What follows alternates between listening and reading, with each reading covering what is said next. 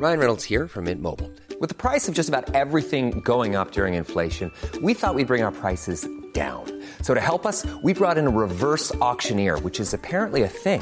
Mint Mobile unlimited premium wireless. Ready to get 30, 30, bit to get 30, bit to get 20, 20, 20, bit to get 20, 20, bit to get 15, 15, 15, 15 just 15 bucks a month. So, Give it a try at mintmobile.com slash switch. $45 upfront for three months plus taxes and fees. Promo for new customers for limited time. Unlimited more than 40 gigabytes per month. Slows. Full terms at mintmobile.com. Escuchas. Escuchas. Escuchas un podcast de Dixo. Escuchas Bien Comer con Fernanda Alvarado. Es importante que cuando uno le diagnostiquen, pues no, no sienta que, que, que ya está escrita su historia, sino que uno la puede escribir teniendo el acceso al tratamiento y que no es que eh, la diabetes mate, porque es que a mí esa frase sí, no, yo conozco personas con muchísimos años de diabetes y pues cuál es el mensaje que le estás dando de pronto a un niño, ¿no? Bienvenidos a un episodio más del Bien Comer. Les saluda Fernanda Alvarado, maestra de nutrición comunitaria. Cada 14 de noviembre se conmemora el Día Mundial de la Diabetes promovido por la Federación Internacional de Diabetes y la Organización Mundial de la Salud ante el preocupante aumento en la incidencia de esta enfermedad. Pese a que aproximadamente 500 millones de personas alrededor del mundo viven con diabetes, poco se sabe y poco se habla de ella. La diabetes es una enfermedad crónica. La de tipo 1 es una enfermedad autoinmune donde el páncreas no produce insulina, mientras que la tipo 2 tiene su origen en la incapacidad del cuerpo para utilizar eficazmente la insulina. Seguramente han escuchado de la diabetes gestacional. Esta corresponde a una elevación de glucosa que se detecta por primera vez durante el embarazo. El tema del Día Mundial de la Diabetes 2021 es acceso a la atención de la diabetes. Un tema muy importante, pues 100 años después del descubrimiento de la insulina, millones de personas con diabetes en todo el mundo no pueden acceder a la atención que necesitan. ¿A quién le da diabetes? ¿Es prevenible? ¿Se cura? ¿Se controla? ¿Cómo es el acceso a la atención? Estas y muchas otras preguntas abordaremos en el episodio de hoy con Carolina Zárate. Caro vive con diabetes tipo 1 y desde su diagnóstico ese 16 de septiembre de 2004 creó un blog para contar sus experiencias. Desde entonces ha hecho varios proyectos, entre ellos algunos eventos y un libro ilustrado es muy muy activa en redes sociales y le gusta visibilizar y educar sobre diabetes tipo 1.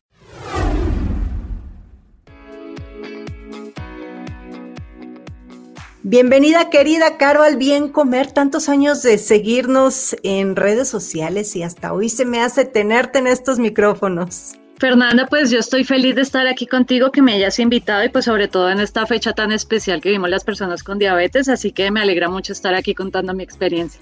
Caro, y a mí muchísimo más, pero antes de comenzar de lleno con el tema, me gustaría que nos contaras un poco de ti, de tu historia, eh, de tu blog, de tus aprendizajes y qué pasó después de ese día en septiembre de 2004. Bueno, Fer, pues es una historia que ya comenzó hace 17 años. A mí me diagnosticaron con diabetes tipo 1 a los 24 años. Ahí yo estaba en la universidad y bueno, me diagnosticaron con este tipo de diabetes. Antes pues uno, uno piensa que uno siendo joven pues no lo van a diagnosticar con una enfermedad, ¿no? Que eso solo le da a las personas mayores pues con toda la información que hay de esta enfermedad. Y bueno, eh, me llegó a mí el turno, así que desde ahí pues empezó un aprendizaje total, no solo de la condición de salud, sino de mi cuerpo, de mí misma, comencé ya a ser más disciplinada, comencé a, a ser más perseverante con los cuidados, ¿no? Porque uno a veces se olvida un poquito de cuidarse, porque como está joven, todavía no llegan las enfermedades, entonces uno de pronto se puede descuidar un poquito, así que desde ahí cambió mi vida un antes y después y creo que a pesar de que se escuche ser algo negativo, para mí ha sido muy positivo el diagnóstico. Sí, y, mira qué bueno que lo dices así, porque eh, generalmente, bueno, uno de los grandes mitos que hay sobre la diabetes, como lo decíamos en la intro, bueno, hay una diferencia entre la diabetes tipo 1 y la tipo 2 increíblemente marcada. Yo digo que, que son, tienen el mismo nombre, pero ese apellido tipo 1, tipo 2 hace una diferencia tremenda. Y bueno, un poquito eh, generalizando, la diabetes tipo 1 suele darle a pequeños, a niños, no necesariamente. Tú, tú eres el ejemplo claro que no le dio nada más a los niños, ¿no? Que no le da solamente a los niños. Pero eh, en el caso de, de, las mamás con los niños, ahí, bueno, se les viene el mundo abajo, eh, llegan a, a divorciarse. Yo conozco una pareja que se divorció porque no pudieron, no supieron cómo, ¿no? O sea, porque nos han vendido siempre que diabetes es sentencia de muerte. Primero generalizan, tipo 1, tipo 2. Después es sentencia de muerte y después, cuando tú vas al sanitario y te dicen, tienes diabetes, y te dan un machote con una hoja de lo que debes y lo que no debes, y ya. De ahí justo este tema del Día Mundial de la Diabetes, ¿no? Que es el acceso a la atención de diabetes. Me gustaría empezar con esto, o sea, a todos esos papás que tienen pequeñitos que les acaban de diagnosticar con diabetes, ¿qué les dirías? Bueno, Fer, pues lo que dices es importante porque es que uno piensa en el diagnóstico de diabetes como si solo le impactara a la persona que se le diagnostica y esto es un tema familiar y más siendo tan pequeños, ¿no? Antes eh, la diabetes tipo 1 se consideraba diabetes infantil o diabetes juvenil pues por la edad que se diagnosticaba, pero ya vemos que se puede diagnosticar mucho más adelante, así que por eso el término correcto es diabetes tipo 1, que en realidad no se puede prevenir porque es una enfermedad autoinmune, es decir, que el sistema inmune pues ataca las células beta que producen el páncreas. Entonces aquí no cabe culpabilidad porque nosotros no, no, no podemos ver allá mucho más adentro de lo que está pasando. Así que yo creo que el mensaje para todos los familiares, a las mamás, a los papás es que eh, no busquemos las causas porque eh, ahí perdemos el tiempo en vez de estar buscando como la información adecuada y la educación, ¿no? Y que no hay culpabilidad, no es buscar qué pasó, quién hizo qué, sino seguir adelante después del diagnóstico y que se tiene que involucrar toda la familia y que impacta eh, bastante a las mujeres, sobre todo a las mamás que tú hablas de divorcios, de las peleas, porque es que no se le puede dejar el trabajo solo a una persona, sino es un trabajo de toda la familia, de todo el entorno y es un trabajo duro, pero que trae sus, sus, frutos, ¿no? Este no, no es solo que siempre vamos a vivir así con la negatividad que nos hacen ver la diabetes, sino que con la educación, con el acceso al tratamiento y con el positivismo podemos llevar pues una vida adelante y si son más pequeños, pues cumplir todos sus sueños. Sí, a mí, miren que tengo bastantes casos eh, cercanos, familiares con diabetes tipo 1 y créanme que eh, híjole, les envidio la sabiduría que tienen. Ya bueno, cualquier nutriólogo se queda cortito en cuanto a conteo de carbohidratos y no solamente el paciente, también la mamá justamente, porque generalmente pues la mamá es la que termina y tiene que entender, pero entender de raíz ¿Cómo va a llevar ese acompañamiento con su hijo? Y como bien dices, creo que es importante recalcar que no es que toda la familia ya se enfermó y entonces yo ya no voy a poder comer nunca un pastel y ya. No, yo creo que al principio debe haber empatía en la familia, ¿no? Y debemos entender que, que, que debemos entender a la diabetes para poder vivir con ella, ¿no? Yo siempre hago como la analogía de, de la tía molona, esa tía que nos cae súper mal, que nadie la quiere ver y va a tu casa y ay, te la tienes que chutar. Entonces, ¿cómo vivirías mejor? ¿Enojado, mentando madres porque va tu tía a comer a la casa? ¿O mejor tratas de entenderla y de pasarla bien esa tardecita? Y lo mismo con la diabetes, ¿no, Caro? Sí, pasa que también la información que se da sobre diabetes siempre es lo negativo, ¿no? Las complicaciones, que sí aparecen las complicaciones cuando se diagnostica tarde, como en el caso de la diabetes tipo 2, que a veces se diagnostican ya con una complicación, ¿no? Porque nunca les hicieron un examen de glicemia, nunca fueron al médico y cuando aparece, pues se dan cuenta que tenía la glicemia alta. yo creo que también es ese estereotipo que nos quieren enseñar con miedo eh, de que es la diabetes, pero en realidad la diabetes cuando se entiende, cuando se trata, no lleva ninguna complicación. O sea, se puede prevenir muchas de las complicaciones, así que lo importante es conocer el tipo de diabetes, que sepamos qué tipo de diabetes tengamos, que tengamos la atención sanitaria, porque no podemos hacerlo solos, necesitamos un equipo médico y tener el acceso al tratamiento, que es lo importante, porque a veces eh, se habla mucho de la prevención, pero cuando llega toca atenderla, o sea, no hay de otra. Oye, Caro, y en estos mitos, pues se cree que la diabetes le dio al niño porque la mamá hizo coraje en el embarazo, porque comió muchos dulces, o ya de grande porque nada más se lo asumen al sobrepeso. En fin, hay muchos mitos, pero ¿a quién le da diabetes?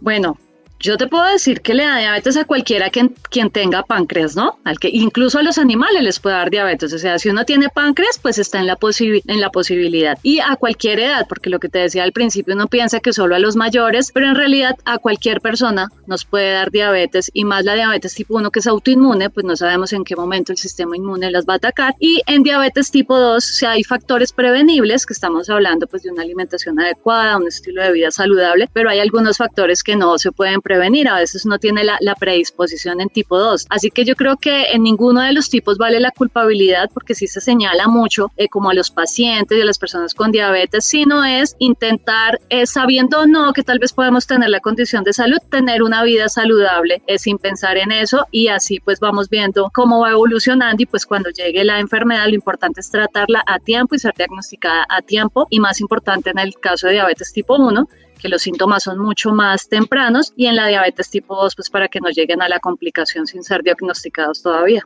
Así es, y quitar, sobre todo quitar ese estigma que tenemos, ¿no? Que ahora no solamente eh, con las personas con sobrepeso que se cree pues que son fodongas, que son glotonas, y con la diabetes pues se cree que no se cuidaron, que no, y, y la realidad, como bien dices, es muy distinta y en efecto pudiera ser prevenible, pero no en todos los casos. Hay factores de riesgo que no están en nuestras manos y que pueden venir y puede ser y detonar una tipo 1 o una tipo 2, e incluso una gestacional, ¿no? Que también pocas veces se, se habla de este tipo de diabetes.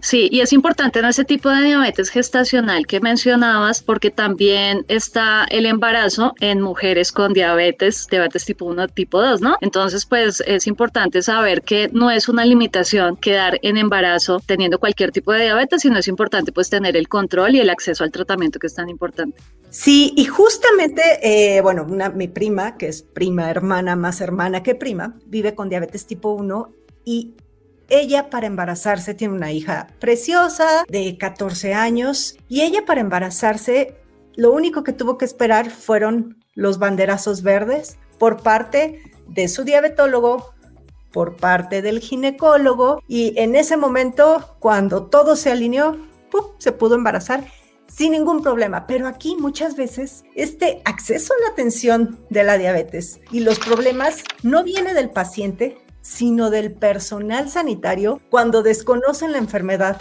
porque ella vivió su embarazo perfecto, todo muy bien, niveles de glucosa siempre estables. Haz de cuenta que estuvo en una luna de miel, que muchas veces es lo que suele pasar en el embarazo. Estuvo perfecta y al momento de dar a luz, por desinformación de, de la gente del hospital, se le complicó todo. Y eso es por mero desconocimiento. Entonces aquí creo también que haría falta un poco que no nada más pues los integrantes de la familia se enteren de, de, la diabetes y conocer la diabetes tipo 1, que es diferente a la tipo 2, porque a ella la querían atender como un paciente con diabetes tipo 2, ¿no? Y ahí fue donde estuvo la falla y la negligencia médica.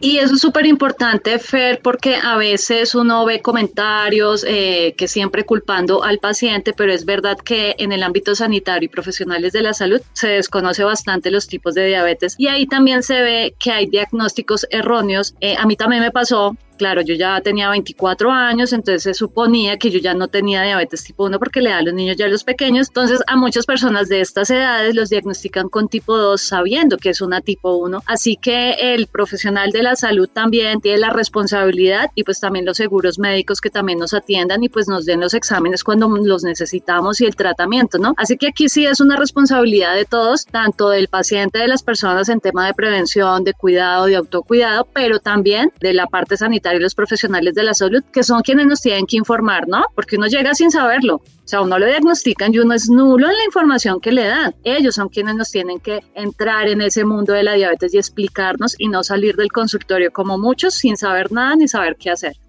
O salir peor muchas veces, ¿no? Oye, Caro, y fíjate, esta, hablando, o sea, de esta desinformación, o, o mejor dicho, el exceso de información. Ya tenemos exceso de información y esto creo que pues nos ha llevado a pensar que la diabetes una de dos o es curable o como lo dije en un principio es una sentencia de muerte. Entonces, ¿cómo influye este exceso de información en la vida diaria de una persona que vive con diabetes? Pues yo creo que la información es necesaria, pero lo que dices tiene que ser información eh, que sea relevante y que sea certera y que no sea desinformación. Y pasa que cuando estamos hablando de redes sociales o de la internet, que es donde uno a veces suele ir a, ir a, buscar información, uno se topa con la cura milagrosa, con la cura, que ningún tipo de diabetes la tiene, entonces uno empieza ahí como a patinar un poco en todo este tema y pues uno con la esperanza de no tener nada, pues busca de pronto alternativas que, que no son convenientes para uno. Así que yo creo que la información es importante, toda persona con diabetes desde el principio tiene que conocer su enfermedad, pero tiene que saber a qué fuentes consultar y pues que también los profesionales de la salud pues nos den esta información. Pero hoy en día sí tengo que tener mucho cuidado porque Internet pues está eh, repleto de páginas y es información libre que a veces pues no, no cuenta con ninguna aval, así que sí tenemos que tener cuidado con la información a la que llegamos, pero sí es importante informarnos, pero pues saber con quién nos estamos informando. Sí, y, a veces hasta pareciera como que pues están ahí al tanto. Yo, por ejemplo, cuando llego a publicar algún video sobre diabetes en mi canal, inmediatamente caen así como, pero no sabes qué cantidad de comentarios, pero de gente que vende cosas, vende libros, vende remedios. Entonces ahí me tienes a mí flagueando a todo mundo, reportándolos, pero es muchísimo, o sea, de verdad, es como los tratamientos para perder peso y eso existe porque todavía existe esta mala información de creer que se va a curar, ¿no? Que, que, que, la diabetes va a curar. Por supuesto que no se va a curar, pero puedes tener una excelente calidad de vida, ¿no? Esa es otra de las cosas que la gente no contempla, el vivir, el aprender a vivir con la diabetes. Y yo creo que uno también tiene que ser como crítico en el tema, ¿no? Porque si estás viendo que tu salud se va deteriorando, que no está funcionando, pues uno tiene que eh, decir, no, esto no es lo que está bien. Y creer en, el, en los profesionales de la salud, porque a nosotros también, imagínate, si te llega a ti con información, imagínate a las personas con diabetes que nos encuentran en redes, eh, comentamos, o sea, son como cazándonos por todo lado para ofrecernos cualquier tipo de producto y pues estos productos no están ni avalados, ni siquiera por un médico, así que sí tenemos que tener mucho cuidado en que la diabetes pues tiene un tratamiento que como tú lo decías al principio fue descubierto ya hace 100 años y que ha ido evolucionando, ha ido mejorando, son seguros, así que a veces yo no entiendo por qué preferimos tomarnos diariamente algo que no conocemos a aplicarnos algo y tomarnos una medicación pues que sí está comprobada, así que seamos muy cautos como con este tipo de personas que nos quieren vender a, a también altos costos, ¿no? Algo que verdad no sirve. Sí, y justo ahorita que, dijiste de, estos 100 años, bueno, el uso de la insulina es uno, un, o sea, todo mundo, yo conozco gente que dice que primera muerta que, que inyectarse insulina, y digo, pues sí, primero quizá va a pasar eso si no te inyectas insulina, ¿no? Hay muchos mitos sobre la insulina. Es increíble y yo me atrevo a decir que eso también viene desde los consultorios porque se suele amenazar al paciente con el uso de insulina cuando tal vez no está obteniendo los resultados esperados por el médico. Eh, aquí cabe anotar que las personas con diabetes tipo 1 siempre vamos a necesitar insulina y en algunos casos de diabetes tipo 2 o van a necesitar insulina o solo con la medicación oral. Pero cualquiera que sea el caso, la insulina pues es un medicamento que necesitamos. Cualquier persona tiene insulina en el cuerpo. Eh, nosotros de en diabetes tipo 1 la tenemos que inyectar pero es segura. Los mitos de que si lo van a dejar a uno ciego la insulina, eh, eso no existe porque es que lo que, lo que causa las complicaciones es no mantener a, raya eh, la diabetes, así que este medicamento no hay por qué temerle y por favor a los profesionales de la salud eh, no, no amenacen a sus pacientes con enviarle insulina porque es un medicamento pues que, que nos ha salvado la vida desde que la descubrieron. Sí, de repente tenemos unas maneras tan extrañas como al niño que le dices, si te comes la verdura, te doy postre, ¿no? Pues como si la verdura fuera mala. Y en este caso, sí, a mí también eh, me han comentado que les dicen, es que me tengo que cuidar, tengo que bajar de peso, porque si no, ya me dijo el doctor que me va a mandar insulina. Y pues creo que la, insulina, hay incluso casos, hay pacientes con, con tipo 2 que, que es necesario que la utilicen o les puede mejorar la calidad de vida. Entonces, como dice Caro, no le teman a los medicamentos, ¿no? El tratamiento de la diabetes pues es integral, ¿no? Es básicamente medicamento en la mayoría de, bueno, no en la mayoría, en muchos casos un gran aliado, ¿no? Sí, obviamente la actividad física y sí, obviamente la alimentación, pero y a eso, bueno, ya nos podríamos saltar de ahí a, platicar de muchas otras cosas porque tiene mucho que ver, pues, tu entorno, tu calidad de sueño, tu estado de ánimo, en fin, muchísimas otras cosas, ¿no? Pero un poquito, Caro, eh, eh, justo en, lo de, en, retomando este Día Mundial de la Diabetes, ¿Tú qué piensas del acceso a la atención de la diabetes?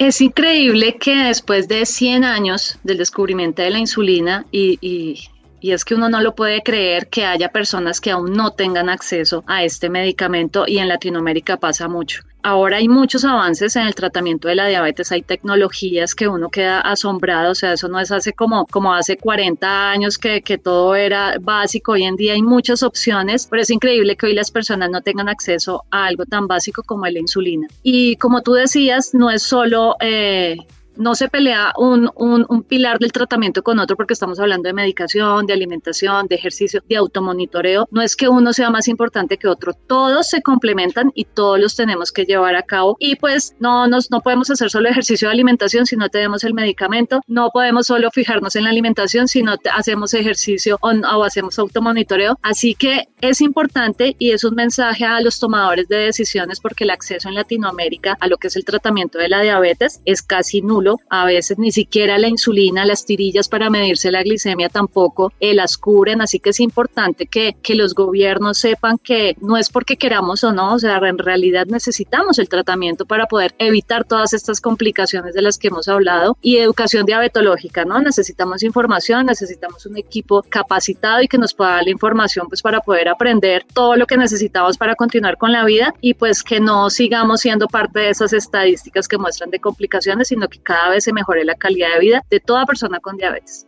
Sí, y, bien, digo, un equipo preparado, pero también multidisciplinario, ¿no? Porque no solamente corresponde al personal médico, sino hay muchas, muchas otras aristas que atender cuando se vive con diabetes sobre todo, bueno, pues sí, si bien evidentemente la, nutricional, pero también la psicológica, pero también hay, muchas, muchas otras, no solamente al médico. Y a veces, no sé, en Colombia, pero en México de repente, pues te, te mandan con un médico que ni siquiera tiene conocimientos básicos sobre diabetes, ¿no? O tiene lo que le enseñaron en la carrera así de pasadita y no está actualizado. Entonces, creo que sí, como bien dices, hay que poner mucho más el ojo, sobre todo en, en países como los nuestros, donde, bueno, la diabetes es la cuarta causa de muerte en América Latina, ¿no? Entonces no es, no es cosa como que, ay, aquí dicen diabetes, ya me dio la diabetes porque comí mucho azúcar, entonces, este, eh, pues ya de algo me iré a morir, ¿no? Y no, creo que no es así, Caro.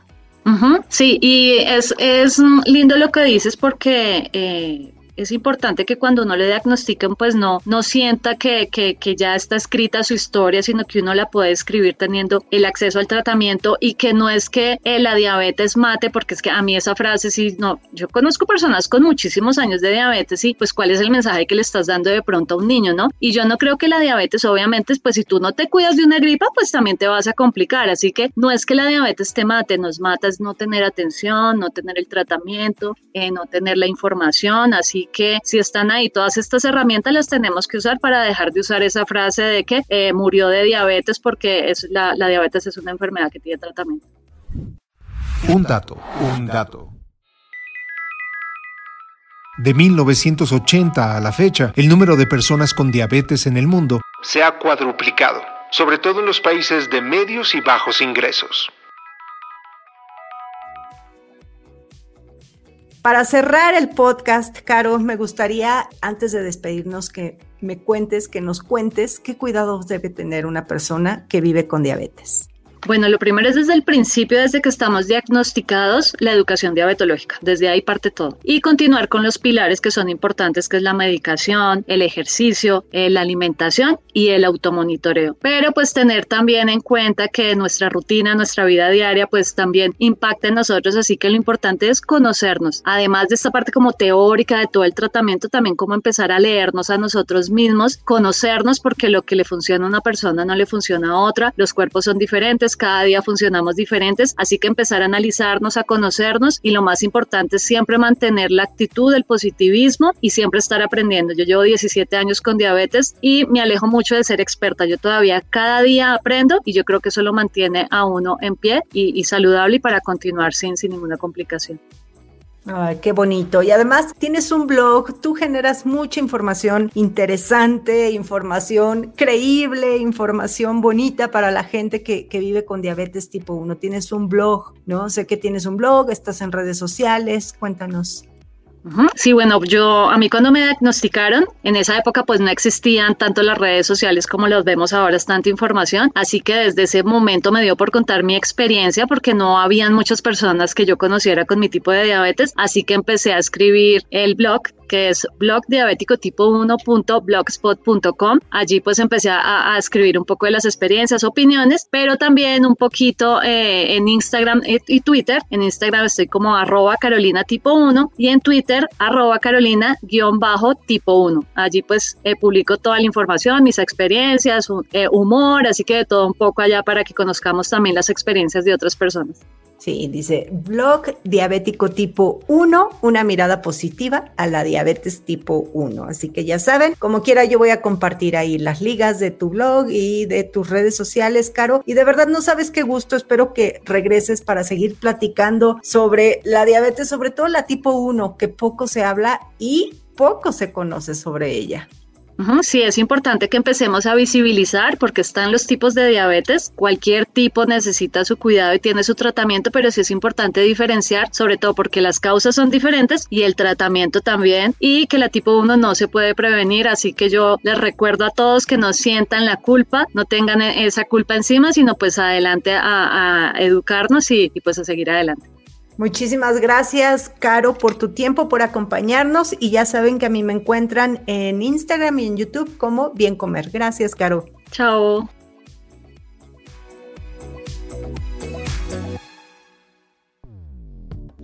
Dixo presentó Bien Comer con Fernanda Alvarado. La producción de este podcast corrió a cargo de Verónica Hernández. Coordinación de producción, Verónica Hernández.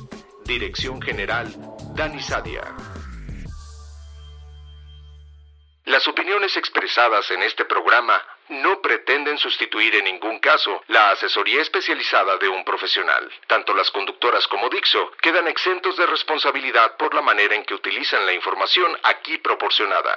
Todas las opiniones son a título personal.